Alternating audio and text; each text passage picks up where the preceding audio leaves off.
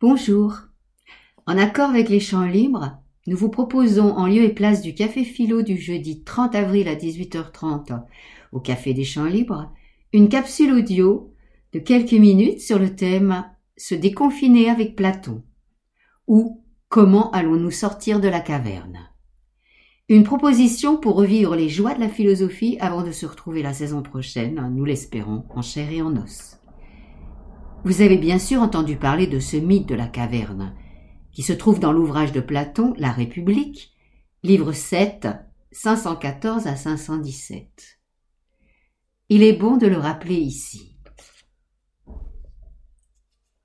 Représente-toi donc des hommes qui vivent dans une sorte de demeure souterraine, en forme de caverne, possédant tout le long de la caverne une entrée qui s'ouvre largement du côté du jour.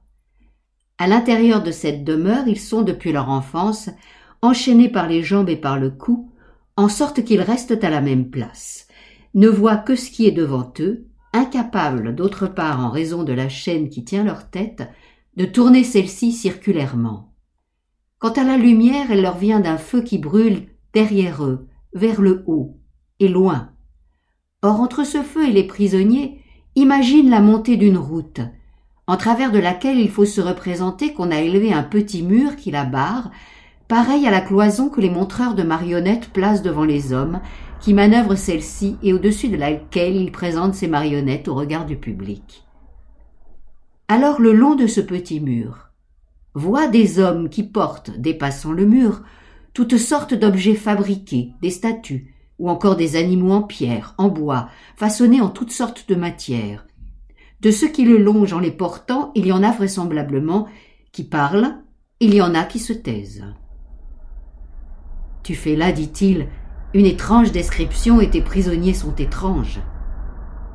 C'est à nous qu'ils sont pareils, repartis-je. Peux-tu croire en effet que des hommes dans leur situation, d'abord, aient eu d'eux-mêmes et les uns des autres aucune vision, hormis celle des ombres que le feu fait se projeter sur la paroi de la caverne qui leur fait face? Comment en effet l'auraient-ils eu, dit-il, si du moins ils ont été condamnés pour la vie à avoir la tête immobile Et à l'égard des objets portés le long du mur, leur cas n'est-il pas identique? Évidemment. Et maintenant, s'ils étaient à même de converser entre eux, ne croirais-tu pas qu'en les nommant ce qu'ils voient, ils penseraient nommer les réalités mêmes? Forcément. Et si en outre il y avait dans la prison un écho provenant de la paroi qui leur fait face, quand parlerait un de ceux qui passent le long du petit mur, croirais-tu que ces paroles, ils pourront les juger émanant d'ailleurs que de l'ombre qui passe le long de la paroi? Par Zeus, dit-il, ce n'est pas moi qui le croirais. Dès lors, les hommes dont telle est la condition ne tiendraient peut-être le vrai, absolument rien d'autre que les ombres projetées par les objets fabriqués. C'est tout à fait forcé, dit-il. Mais voici que Platon imagine autre chose. Si on délivrait un homme de la caverne et qu'on le fasse monter vers la lumière, il découvre, après un moment d'aveuglement, parce que ses yeux se décilent peu à peu, et il passe de l'ombre à la lumière, donc il y voit mal dans un premier temps, il découvre le réel. Il verrait les causes de ce qu'il voyait en bas. Il les découvre beaucoup plus vrais, il les découvre beaucoup plus réels. Mais il y a une différence entre ce que nous vivons. Nous ne sommes pas nés ou enchaînés dans la caverne.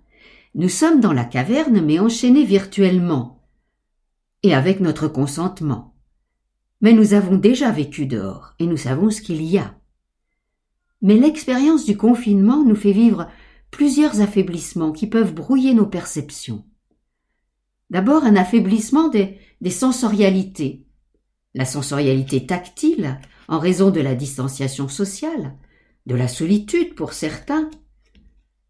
En revanche, ce qui est très développé, c'est notre sensibilité tactile digitale par le télétravail et, tous les jeux ou les, les visionnages sur ordinateur ou sur nos portables. La sensorialité olfactive est un peu entravée. Les parfums des proches, les odeurs des proches nous sont quelquefois interdites. Malgré tout, nous respirons mieux aussi sans la pollution. La sensorialité gustative peut être aussi contrainte, sauf à cuisiner, pour sa famille ou soi-même. Les perceptions auditives sont différentes. La suprématie des voix familières que nous n'entendons pas quand nous travaillons au dehors, avant le confinement, tous les jours, tout le temps. Les voix professionnelles nous manquent, les sons extérieurs nous manquent aussi. Peut-être malgré tout que la musique est tout le temps présente. C'est l'impérialisme de la vue qui triomphe. Les réseaux sociaux, les films, les photos, les séries, les mails, le télétravail, les visioconférences stimulent énormément notre sensorialité visuelle. Mais en réalité, nous avons, comme dans la caverne, une vision des simulacres plutôt que des réalités. Alors qu'entraînent ces affaiblissements Un développement à contrario de la voix intérieure, dans la solitude que vivent certains, dans le cortège des émotions qui en résultent, l'anxiété, l'angoisse, le chagrin ou la colère. Nous avons aussi des doutes sur le réel et le vrai. Les ombres virtuelles prennent davantage de réalité que les événements extérieurs. D'où une tendance peut-être à la construction de récits catastrophistes ou complotistes en raison de l'info-obésité et des simulacres produits par les infos en continu. Pour certains, un état stuporeux, un engourdissement de la réflexion, une forme d'aquabonisme qui n'est pas la taraxie du sage, c'est-à-dire la tranquillité de l'âme, comme disaient les anciens, ou Lucrèce dans De la nature des choses. Un texte que je vous conseille vivement.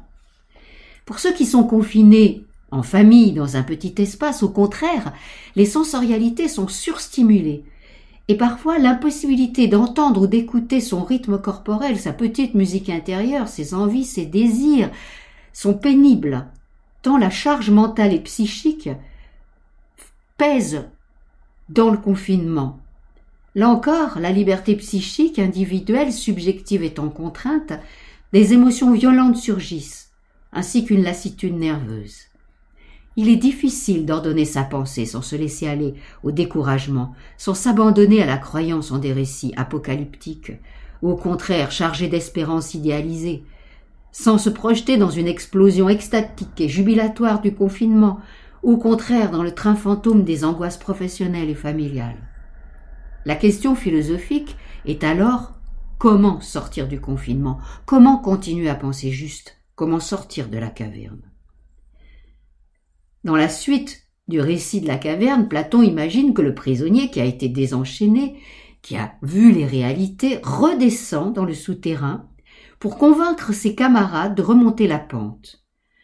Mais il pense qu'il serait ridiculisé et peut-être mis à mort en raison de son aveuglement, puisqu'il passerait là de la lumière à l'obscurité, cela lui aurait gâté la vue dans un premier temps, mais aussi mis à mort parce qu'il ne pourrait pas convaincre les prisonniers de gravir la pente pour aller voir la source de la lumière. Nous, comment allons-nous nous comporter? Le retour des perceptions sensorielles dans leur violence sera certainement un choc, mais aussi, petit à petit, un plaisir. Pourtant, la confrontation, les retrouvailles avec les autres, leur corps, leur voix, leur nombre, nous replongera dans un monde polysensoriel auquel il nous faudra nous réhabituer. Notre engourdissement devrait cesser, mais nous serons peut-être un peu comme le prisonnier débouchant hors de la caverne, désorienté, surpris, et peut-être moins prompt à supporter ce que nous supportions avant. Car dans le confinement, nous avons pu éprouver du plaisir dans le repos des sens ou dans leur tempérance.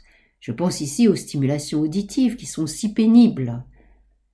Les retrouvailles avec des corps réels et non plus virtuels seront également une renaissance, une reconnaissance, au sens des retrouvailles et de la connaissance des autres, avec ce que la rencontre provoquera de joie et d'étonnement car chacun de nous aura parcouru un chemin solitaire ou partagé vraiment insolite. Et pour ceux qui sortent d'un confinement tumultueux, violent, douloureux, sortir sera une bouffée de liberté, de rupture avec une surstimulation, avec la rencontre des autres également, peut-être souhaitons-le une reconquête de soi-même, même si les difficultés professionnelles sont à vaincre nous retrouverons donc notre puissance d'agir. Comment sortir philosophiquement de la caverne? Plus rien ne sera pareil, disent certains. Il faut changer de paradigme, disent d'autres. Ce sont des injonctions que nous nous donnons dans l'impuissance du confinement.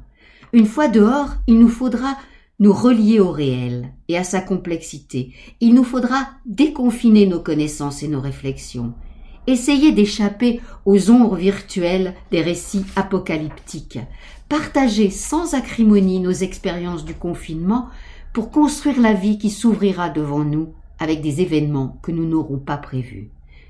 Il nous faudra déconfiner nos connaissances vermoulues et empreintes d'erreur, essayer de retrouver, après la mise au repos de nos sens, une forme de renaissance tempérante, hédoniste et sans démesure.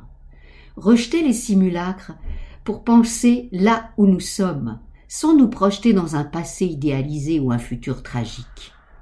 Vie à propos, dit Montaigne. Beaucoup vont devoir affronter des difficultés professionnelles, des douleurs affectives, faire le deuil de personnes chères disparues sans cérémonie pendant le confinement. Avoir connu le ralentissement ou l'atrophie de notre puissance d'être pourrait nous permettre de vivre mieux la puissance émotionnelle, qu'elle soit joyeuse ou douloureuse. Mais comment? La réponse se trouve en partie dans le livre 6 de la République. Si nous segmentons le monde visible, écrit Platon, il existe des copies, des ombres, des reflets sur les eaux, des simulacres, des illusions. C'est le monde virtuel, qui parfois, évidemment, est agréable dans la fiction, par exemple. Il y a aussi le monde qui existe concrètement, c'est-à-dire le monde végétal, animal, humain, le monde des choses, le monde réel. Nous sommes là dans le monde sensible des émotions, d'abord des illusions, puis des réalités. Mais dans le monde de l'intelligible, le monde des abstractions, lorsque nous commençons à penser et non pas à croire, à réfléchir, à utiliser la logique, les sciences pour penser notre monde et abandonner les illusions, nous commençons vraiment à philosopher. Et ensuite, nous pouvons, par un chemin qui s'ouvre par l'étonnement d'être là, de vivre ce que nous vivons, nous consacrer à l'étude analytique du monde. Ce que nous faisons en café philo.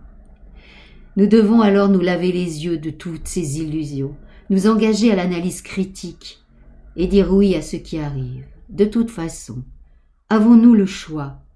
Nous sommes embarqués. Comme disait Hegel, penser la vie voilà la tâche.